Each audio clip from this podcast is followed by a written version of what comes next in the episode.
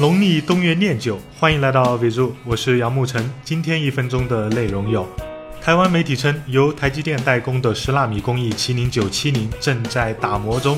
麒麟九七零采用四个大核 A 七三加四个小核 A 五三的双集群设计，最高主频在二点八 G 到三点零 G 赫兹，将支持 LTE Cat 十二。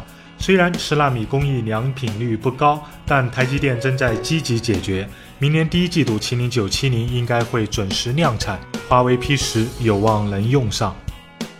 雷军微博宣布，新网银行来了，由新希望、小米和红旗连锁联合创办。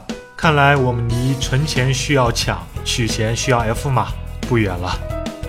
早在今年十月份，三星就对外宣称，基于十纳米工艺的八 GB LPDDR4 内存已经成片，三星 S8 配备八 GB 内存被坐实的可能性更大了。传闻 S8 还将用上读取性能超出 UFS 2.0一倍的 UFS 2.1闪存。S8 只要不炸，我咬咬牙跺跺脚也就买了。昨天，金立发布了主打高端商务的 M2017，由冯小刚、瞿帆夫妇代言。搭载骁龙六五三处理器，配备三星五点七英寸 AMOLED 曲面屏，背壳采用头层小牛皮，后置一千二加一千三百万双摄，电池容量七千毫安，六加一百二十八 G 标准版售价六九九九，六加二百五十六 G 鳄鱼皮私人定制版幺六九九九，感觉能买的都是真土豪，又土又豪啊！